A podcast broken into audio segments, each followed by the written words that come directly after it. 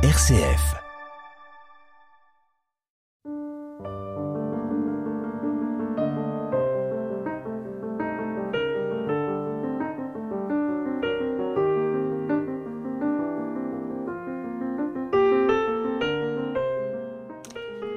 Une terre craquelée, brune, des blessures profondes qui semblent l'entamer. C'est la couverture du dernier roman que publie Yves Bichet aux éditions Le Pommier et qu'il a intitulé Le premier combat. Un roman très contemporain euh, dans lequel les chaos du monde euh, sont convoqués dans une petite communauté d'un village euh, des baronnies provençales, Fontcouverte. C'est dire combien ce roman euh, nous invite à réfléchir à l'état du monde, à l'état qui peut parfois nous désespérer ou nous paraître catastrophique. Avec ce roman, il n'en est rien. C'est à la fois un appel à la résistance. C'est aussi euh, un hommage rendu à des êtres simples qui euh, euh, continuent leur vie ordinaire, mais sans accepter ce désordre du monde. Et c'est Yves Bichet qui est là pour nous en parler pour une seconde émission consacrée donc à son roman Le Premier Combat. Bonjour Yves Bichet. Bonjour. Vous nous parliez lors de la première euh, émission du travail au quotidien, certainement euh, humble pour reprendre un, adjectif euh, que vous aimez, du romancier dans l'ombre et, qu'on méconnaît parfois pour lui préférer trop souvent certainement l'emphase ou en tout cas les effets tonitruants. Votre roman euh, le premier combat, est un roman dans lequel une petite communauté villageoise faite euh, de gens un peu, pardonnez-moi le terme, un peu déglingués pour certains, trouve euh, le sens d'un combat en, en refusant de se plier à cet ordre du monde. Qui sont ces personnages, Yves Bichet? Où les avez-vous trouvés? Et euh, euh, outre le fait que, euh, bien sûr, on peut en rencontrer en allant dans tel ou tel village de cette vallée de l'ennui, à quoi répondent-ils dans ce que j'appelle cet ordre du monde comme il va mal? Alors bah, oui, chacun chacun à sa manière. Il y a d'abord les agriculteurs hein, dont je parle beaucoup, et là, c'est facile de témoigner de, de, de la manière euh, euh discrète mais, mais têtue euh, et, efficace et sourdement efficace dont un certain nombre de paysans euh, euh, réagissent aux problèmes écologiques sans pour autant se prétendre écologiste. C'est ça la chose, c'est que euh, euh, on parlait de, de, la matière, du rapport à la matière, mais je, je pense et je peux vraiment témoigner pour euh, pour avoir travaillé dans le domaine déjà et habité dans ce genre de campagne, à quel point euh, les agriculteurs sont sensibles au dérèglement climatique, se rendre compte que euh, les engrais, les désherbants, tout ça, c'est c'est vraiment des choses à essayer de proscrire au maximum, et ont un certain nombre d'initiatives très intéressantes dont ils parlent pas, dont on ne parle jamais, euh, et que j'avais envie éventuellement, si, si vous voulez, d'évoquer. Ça, c'est une partie. Les agriculteurs, donc, qui mènent un combat euh, au quotidien euh, contre justement cette euh, artificialisation euh, des terres, contre cette utilisation dangereuse, pathologique d'engrais ou de produits chimiques qui empoisonnent le monde et les terres agricoles en particulier. Oui, oui, absolument. Et qui, se, qui surtout, euh, en tout cas dans, dans des endroits où les terres sont relativement petites, il n'y a pas des, des grandes surfaces, du coup se regroupent euh, dans des cumars, enfin dans certaines, euh, achètent à plusieurs du matériel et ne, ne rentrent pas, un peu par la force des choses, mais aussi par une sorte de conscience, ne rentrent pas dans cette sorte de, de, de, de multiplication d'appareils de, que chaque fermier ou que chaque paysan prétend avoir et, et s'endette euh, euh, à des niveaux hallucinants qui, qui les oblige à travailler. Enfin, il y a toute une sorte de, de mécanisme délétère euh, auquel euh, les, les, petits agriculteurs échappent par, un peu par la force des choses. Ils sont tenus d'être solidaires, donc ils le sont et ils se rendent compte que c'est efficace, qu'ils gagnent mieux leur vie en étant solidaires, en partageant du matériel. Donc voilà. Donc en trouvant des solutions très concrètes finalement. Ah oui oui oui ah oui ah oui alors je sais pas si on a le temps de les évoquer mais euh, il y a il y a énormément de petites solutions concrètes qui font que euh, les, les, les paysans euh, quand ils ont pas devant eux 200 hectares ou 300 hectares de céréales à cultiver vont vont faire leur boulot de façon beaucoup plus discrète et beaucoup plus modeste et en en, en ayant des, des, des, des attitudes écologiques très intéressante. Et tout ça à bas bruit. Oui, sans les proclamations euh, euh, de urbains euh, qui s'indignent parfois un peu ridiculement devant l'incompétence des agriculteurs qui ne seraient pas biologiques, n'est-ce pas? Oui, oui. Par exemple, on, on peut évoquer. Moi, j'habite un pays de lavande. J'ai un jour, euh, je suis un jour tombé sur euh, sur une radio concurrence France Info pour pour pas la citer où il y avait mon voisin paysan. J'ai reconnu sa voix qui racontait que euh, les abeilles, au moment où on coupe les lavandes, elles, se, elles, sont broyées en même temps qu'on broie les lavandes. Et il trouvait ça un peu scandaleux. Il a eu une idée toute simple qui était celle de mettre un, un petit émetteur d'ultrasons avec une petite batterie à l'avant de la machine qui coupe les lavandes.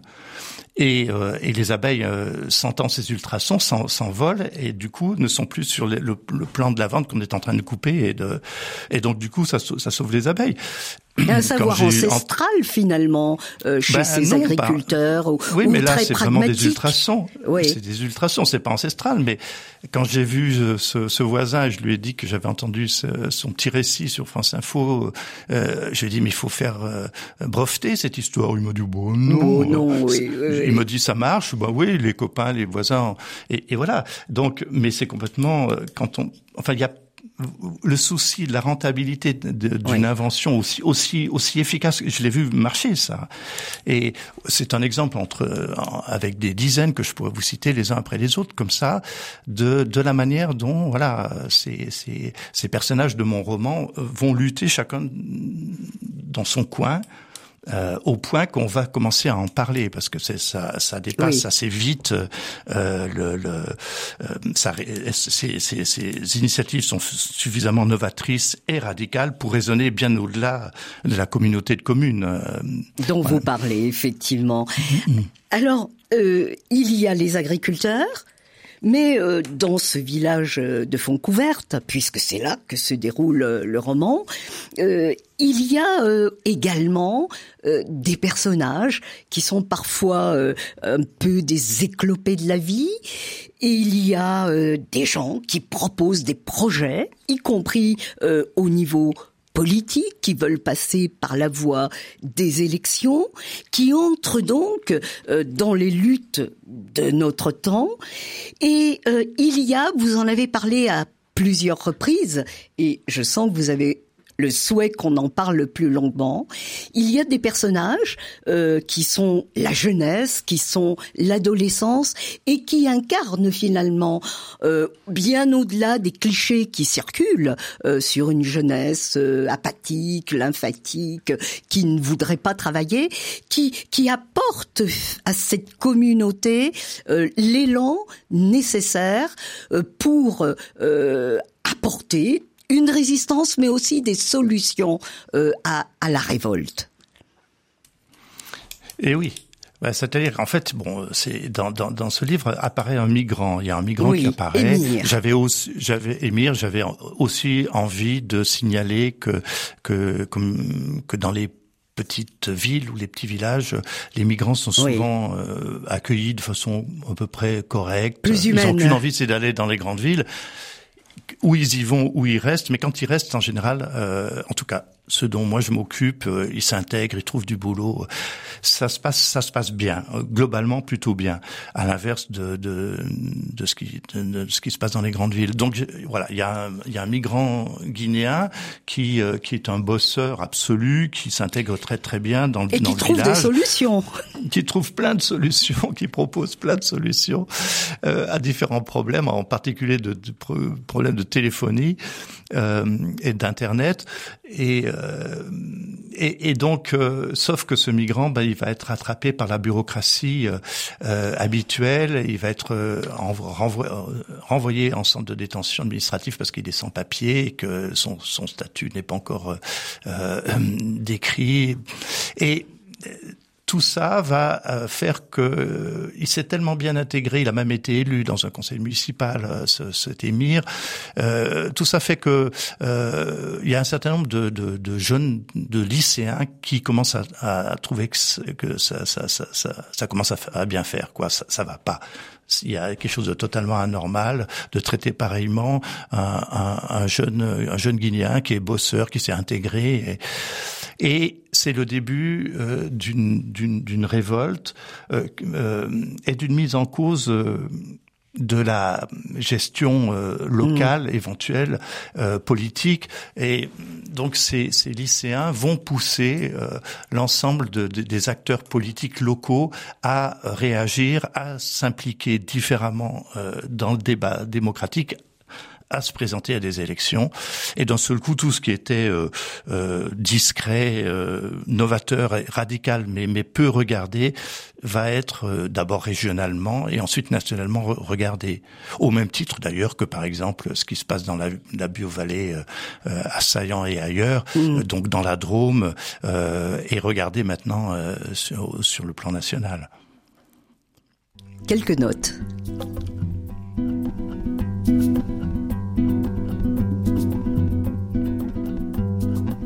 If the stars were mine, I'd give them all to you.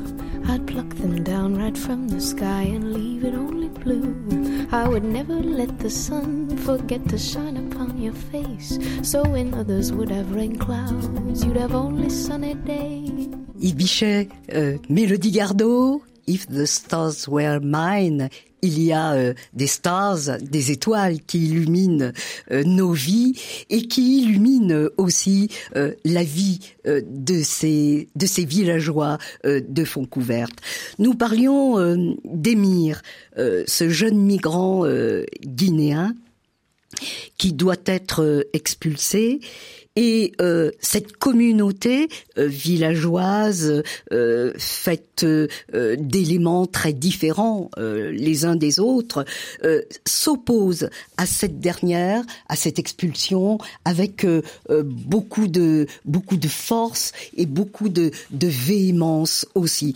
Euh, sans violence, certes. Et euh, je perçois, comme dans d'autres de vos romans, euh, je pense notamment à L'été contraire, que vous célébrez une forme de résistance joyeuse, dans laquelle le lecteur peut percevoir une opposition entre la loi et la loi de l'humanité. Est-ce que c'est cette valeur-là que défendent euh, vos, vos personnages, non pas seulement la loi, mais la loi de l'humanité. Ah oui, oui, oui. La, bah, la première partie du livre s'appelle La joie. La joie. La joie. La deuxième s'appelle La rage. Donc il y a une forme d'opposition et la troisième s'appelle le triumvirat ou la triade. La triade, oui. Euh, donc c'est c'est le pouvoir, la prise de pouvoir. Euh, effectivement, euh, d'abord la joie, c'est quelque chose qui m'intéresse beaucoup. Je, je, je sais qu'à RCF, c'est quelque chose qui est mis en avant aussi. Oui, oui. Mais c'est un sentiment très étrange hein, euh, que qui, qui n'arrive jamais de façon téléguidé qui vous surprend, qui vous prend de, de euh, par derrière comme ça, qui est, il y a une forme de sidération quand on est dans la jubilation. Euh, et c'est, je trouve ça très intéressant. Et, et de fait, euh, les, les, différents personnages de mon livre euh, sont, sont tous plus ou moins dans, ils ont envie de jouer. La, la, la, situation est trop grave euh, pour que le combat ne soit pas ludique dans une certaine mesure. Bien que il n'est pas du tout seulement ça, hein, mais euh, euh, voilà, surtout les adolescents. Je fais souvent des interventions dans les collèges ou les, les lycées, et, et, je peux vraiment témoigner de ce qu'il y a une partie de, de, de, la population lycéenne qui est en train de d'être d'avoir une sensibilité euh, extrême aux problèmes climatiques et, et, avec avec en même temps la conscience que c'est à eux de, de trouver de trouver des, solutions. concrètes, euh, comme vous voilà, disiez ils croient tout plus à du tout l'heure. en la politique. Ils ne croient strictement pas à leurs. Euh, ils ont aucune confiance dans leurs élus. Ils croient en rien de de, de, de l'institution, quasiment en rien, la plupart. Mais ils pensent qu'il y a, on peut, on peut innover. On Et peut donc, faire quelque bah, chose, roman, oui. Oui, oui, on peut, on peut trouver des trucs. Et ils, ils, ils trouvent des solutions là dans, dans, dans le premier combat. Ils en trouvent plein. Alors, il y a Liseron, il y a Émir, il y a Champier, euh, ces personnages qui incarnent cette jeunesse euh, qui est une jeunesse rurale ou en tout cas qui vit à la campagne, euh, bien loin de la jeunesse euh, branchée euh, des villes. Vous la vous la montrez à la fois joyeuse, vous la montrez aussi bousculée par la vie, euh, vous la montrez bousculée par euh, euh, les familles qui euh, euh, se, se désintègrent, vous la montrez aussi inquiète dans la relation au corps, au désir. Euh, et, et, finalement, euh, ce n'est pas un, un, ouvrage, ce n'est pas un roman. Euh, qui tire sur le noir, votre roman. Euh, il tire sur la célébration euh, de l'enthousiasme, mais aussi de la liberté. Cette dimension de liberté, euh, c'est la jeunesse qui l'incarne dans votre roman? Ah oui, oui, oui. Mais c'est la jeunesse qui l'incarne tout court. On peut rien contre la jeunesse. On n'envoie pas l'armée contre contre des enfants. Oui. Donc quand ils se mobilisent, quand la jeunesse se mobilise, et là elle se mobilise à un moment donné, oui. elle est scandalisée par deux choses. Elle est scandalisée par le, le traitement que que subit Émir, euh, qui a à peu près leur âge et avec qui s'entendent extrêmement bien. Et puis elle est aussi scandalisée par euh, euh, les problèmes écologiques et un problème dans une centrale nucléaire euh, oui. qui apparaît à un moment donné, et, qui est gravissime sans être la grande explosion. Oui, qui est, qui est gravissime, oui. Que, que, tout le monde craint. Donc, euh, en face d'un certain nombre d'événements comme ça, ben, d'un seul coup, voilà, c'est une poignée d'adolescents qui se lèvent, qui, qui, se mettent debout euh, et qui vont indiquer à leurs élus la, la marche à suivre, comment, comment faire? Comment on s'en sort, qu'est-ce qu'on innove, que, que, euh, comment on bouscule le, le, le système? Oui. Comment on gagne vos, vos, personnages sont euh, des personnages qui ne se laissent pas abattre. C'est justement euh, euh, ce qui donne au lecteur une forme d'énergie, même quand, à la fin notamment du roman, il euh, notamment Liseron, euh, constate qu'Émir, euh, le jeune migrant venu de, de, Guinée, va va partir. Il n'y a pas de il n'y a pas de désespérance. il y a au contraire cette idée que euh, la vie va continuer, que l'élan va continuer. Et, et, et, je voudrais juste lire euh, trois trois phrases euh, de cette fin du roman avant d'aborder la question euh, du péril nucléaire. un petit bout de dialogue. De quoi parles-tu? On s'en fiche. C'est pour nous que le vent se lève. Oublie tout, Émir. Emmène-moi en Guinée. J'ai 17 ans, un passeport neuf et un peu d'argent de côté. Liseron, qui parle ici, à Émir euh, donne cet envol finalement euh, euh, et cet espoir dans une autre vie ou plutôt l'idée qu'une autre vie est possible. Oui, oui, oui. C'est-à-dire, elle est, elle est amoureuse. Elle est amoureuse. Elle, elle, elle, a 17 ans, enfin 16, 17 ans, de, et est amoureuse de d'un Guinéen qui, en a 22, mais ou 23, mais qui qui ne peut pas concilier. Enfin, pour lui, c'est pas possible cette Bien relation. Sûr. Donc, il résiste quasiment jusqu'à la fin. Oui. Euh, c'est une histoire d'amour euh, batailleuse oui. euh, du, pendant, qui court pendant tout le livre. Euh, mais effectivement, euh, enfin façon, tous ces adolescents ne sont pas je veux dire, ils n'ont pas tellement le choix actuellement. C'est-à-dire ils, où ils prennent du Prozac et ils dépriment, ou alors ils se suicident, comme, comme souvent. Hélas. Ou alors ils, hélas, ils, oui. ils ont, hélas, ou alors ils ont, euh, ils ont tout sur les épaules et, et ils ont l'énergie pour réagir. Et je, et je pense que c'est que euh, on les voit, on l'a vu cet été euh, dans les banlieues. Moi, j'ai, je suis intervenu beaucoup dans les banlieues. Je connais bien euh, Vaux-en-Velin, enfin les, un certain nombre de banlieues difficiles. Euh, Je connais aussi cette population. Euh, mais peut-être que celle des petites villes, c'est pas seulement les campagnes, hein, c'est aussi les petites, petites villes. villes, elle, est oui. moins, elle, elle est peut-être moins désespérée, elle est peut-être plus confiante, justement parce qu'elle a l'habitude de se coltiner à la, à la matière et, et non pas seulement à la circulation et, et au mépris euh, d'une part.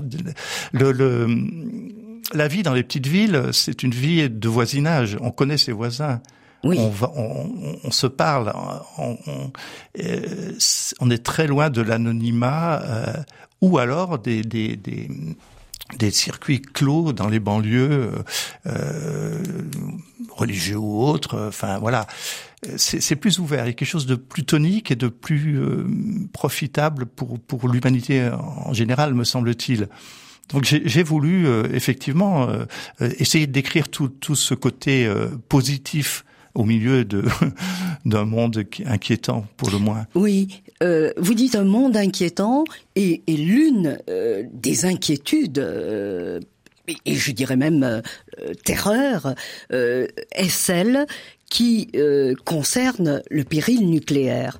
On sait, euh, si on prend sa voiture euh, euh, et qu'on arrive sur la 7 un peu avant Grignan, qu'il y a quelques centrales nucléaires. Et, et, vous en évoquez une dans votre roman, Yves Bichet, c'est la centrale de la Baume. Oui, oui, oui, parce que alors je voulais aussi absolument comment dire, la, communication d'EDF euh, concernant le danger euh, nucléaire, elle est très simple. Euh, c'est la communication officielle du gouvernement aussi, c'est-à-dire qu'il ne peut y avoir qu'un accident majeur de type Fukushima ou euh, il n'y a pas d'accident nucléaire mineur. Ça n'existe pas. C'est-à-dire il n'y a pas de diffusion dans l'atmosphère de particules radioactives autres que l'explosion d'une du cœur d'une centrale nucléaire. Or, euh, j'ai appris par des tas de biais, mais vraiment, je suis, je suis extrêmement bien renseigné sur le sujet, qu'il y a, on a, en interne, on étudie, à l'inverse de, de, ce qui est proposé, on étudie la possibilité d'accidents euh, nucléaires mineurs avec euh, diffusion dans l'atmosphère de particules radioactives, de vrais accidents, donc non pas un incident, et qui pourraient avoir euh, des, des incidences sur la population sans être de type catastrophique. Ça, euh, alors dans mon roman, un, un, accident de cet ordre arrive, oui. qui met pas en péril de façon majeure les populations, mais malgré tout qui est suffisamment euh, dangereux euh, pour pour faire perdre un, un bébé à, à Lison, à, à notre oui. héroïne. Elle oui. est enceinte. Et, euh, et euh, ça me paraissait très important. Après, on peut rentrer dans les détails techniques pour expliquer comment ce genre d'incident, euh, d'accident peut arriver, mais c'est tout à fait étudié, c'est mis sous le boisseau, on communique pas là-dessus. Oui, euh, page 216, je, je, je donne quelques, euh, quelques phrases à nos lecteurs. Un premier flash d'information annonce qu'un incident est en cours à la centrale nucléaire de la Baume. Le journaliste de France Info précise qu'il s'agit d'un événement sans gravité lié à un arrêt de l'unité de production numéro 2 pour rechargement de combustible. L'autorité de sûreté nucléaire avertit en milieu de matinée à dépêcher trois experts sur place et refuse pour l'instant de classifier l'incident. Donc, euh, vous vous montrez comment euh, les, les, êtres, les, citoyens vivent comme cela à côté euh, d'un péril constant et, et, que, euh, somme toute, il y a euh, une sorte d'omerta euh, pour pour rassurer la population. Ah oui, oui, oui, absolument. Oui, oui là, les euh, les gens concernés décident de, de, de, de, leur propre chef de distribuer de l'iode à, la population en se disant euh, bon, on ne sait pas ce qui se passe, mais euh, l'iode, euh, quand, quand vous, avalez des comprimés d'iode, vous, vous saturez votre votre thyroïde en iode et de sorte que s'il y a de l'iode radioactif qui se balade dans l'atmosphère, vous vous l'absorbez pas et vous évitez tous les cancers qui arrivent derrière. Euh, en principe, c'est l'armée qui décide de d'activer ou non la distribution de comprimés d'iode, mais il faut le faire très rapidement. Il faut le faire. Euh, donc dans ce dans cette petite ville, il y a distribution de la part des autorités locales, et ça va leur revenir euh, sur, sur sur la tête parce que euh, parce que c'est illégal et ça va être le début du, du vrai mouvement de protestation. Là, à partir du moment où on va incriminer les, les, les, les élus locaux pour avoir distribué de l'iode parce qu'il y avait un péril, il y avait une, une voilà, une hypothèse euh, qu'on ne pouvait pas exclure. D'un seul coup, ils vont être poursuivis et, et la population se, se, dresse, se lève. La jeunesse, là, n'en peut plus, euh, ne supporte pas. Euh, votre roman, euh, qui est, je le répète, un roman qui célèbre une forme de résistance et aussi qui célèbre l'action euh, et la joie, euh, Hervé Letellier l'a lu. Hervé Letellier euh, a été euh, lauréat euh, du prix Goncourt il y a deux ans et il définit votre roman ainsi un conte rural, erreur. Page après page surgit une fiction politique plausible et redoutable.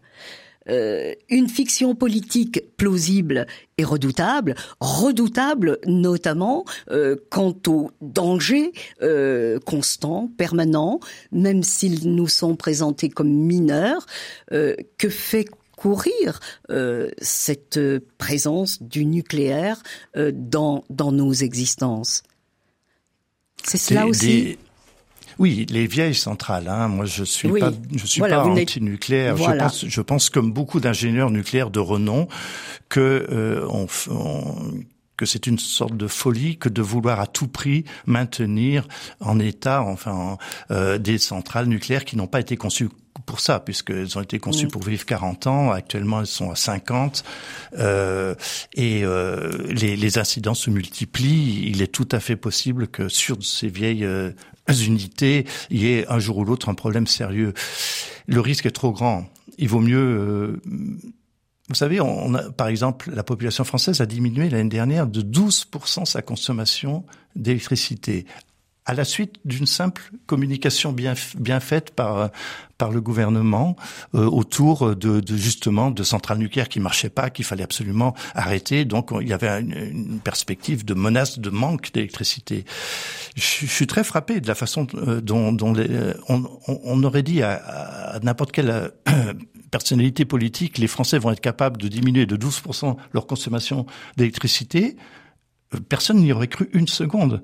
Donc on n'a pas assez confiance, on croit qu'on est trop agrippé en permanence à nos acquis, on est capable de réagir, donc on est capable de se passer des centrales nucléaires qui ont plus de 40 ans ou de 50 ans, et en, diminuant un peu notre consommation. On, l'a démontré, on a démontré qu'on est capable de le faire. Oui. Mais euh, les, personnalités politiques n'osent pas. En tout cas, en tout cas, vous Yves Bichet, euh, vous avez dans ce roman le premier combat, redonner euh, une vie, une énergie à des êtres qui euh, réfléchissent, qui agissent. Vous donnez à vos lecteurs euh, une forme, je redis ce mot, de joie, si subtile, et je les invite, nos auditeurs, à lire ce beau roman qui plonge dans les soubresauts de notre monde contemporain, ce beau roman, le premier combat, publié aux éditions Le Pommier. Merci beaucoup. Merci.